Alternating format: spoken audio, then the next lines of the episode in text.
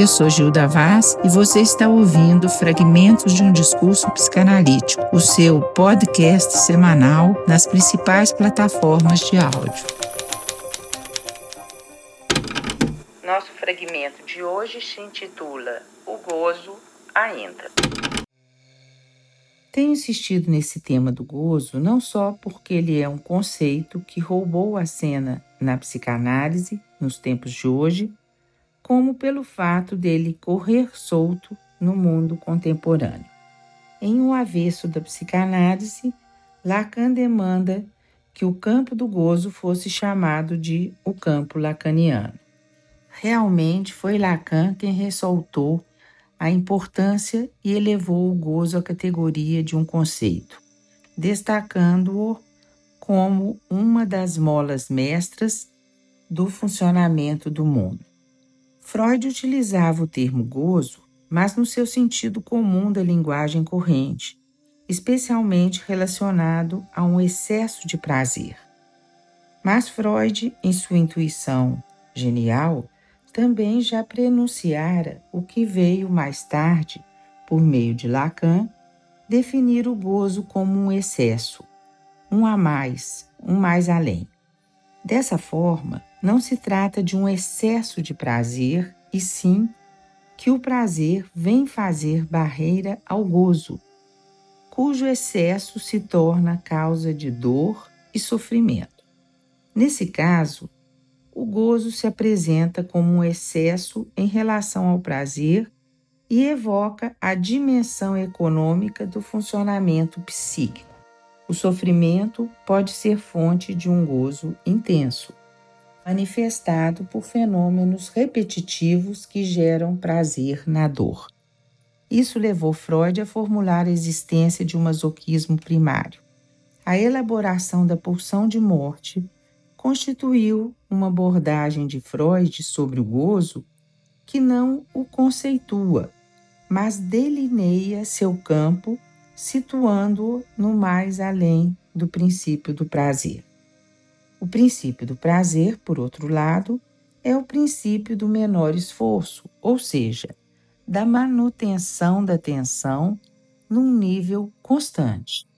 Ora, a constância, a rotina, a repetição monótona da pulsão enquanto reprodutora do mesmo vão se mostrando saturadas e mesmo entediantes.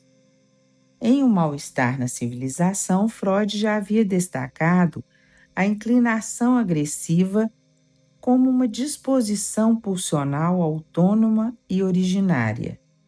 A pulsão de morte, tendendo para o inanimado, dissolveria ou destruiria os elos simbólicos e assim o conservadorismo verdadeiro viria de Eros e não da pulsão de morte, pois Freud sempre destacou a propriedade da adesividade da libido. Ora, diante da monotonia da própria repetição fantasmática, a pulsão de morte entra aí para desfazer as formas conservadoras das ligações libidinais. Daí a necessidade de retomar de outra forma, reinventar, girar o movimento pulsional para que se crie outras formas de prazer e regular os problemas que se tem com o gozo. Por isso, Freud formulou o princípio do prazer e Lacan sua dimensão de homeostase. Quando algo perturba o equilíbrio, há um princípio que permite retornar ao equilíbrio das funções psíquicas e neurológicas, restaurando o bem-estar.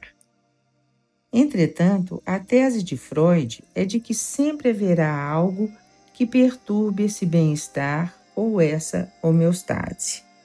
Né? Poderia dizer que esse algo é sempre o real que bate à nossa porta o tempo todo.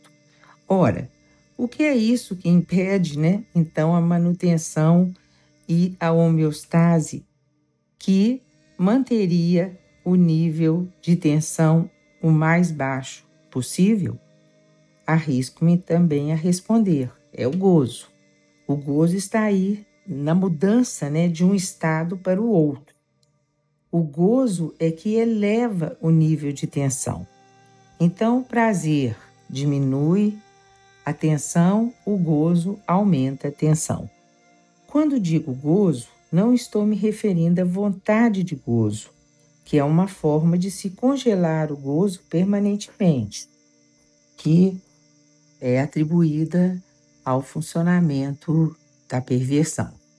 Mas o gozo está na mudança, na alternância. Por isso criamos a fantasia, para fazer uma mediação entre prazer e gozo. É a fantasia que torna o gozo prazeroso, pois sem ela seu efeito é de desprazer.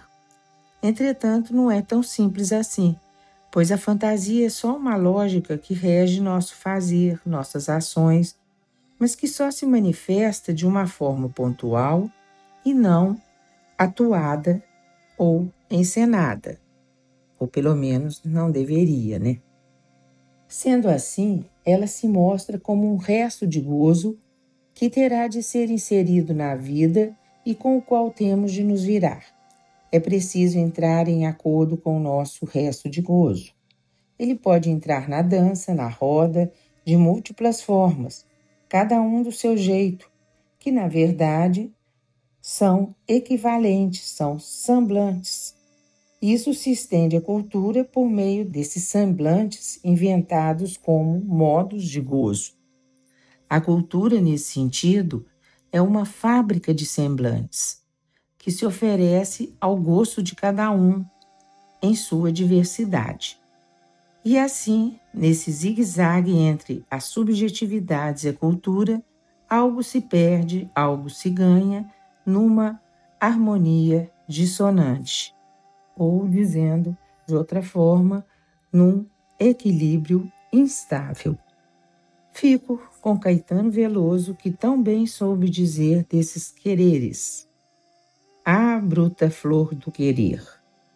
Eu queria querer-te amar o amor, construir-nos dulcíssima prisão, encontrar a mais justa adequação tudo métrica e rima e nunca dor. Mas a vida é real e de viés, e vê só que cilada o amor me armou. Eu te quero e não queres como sou, não te quero e não queres como és. Ah, bruta flor do querer!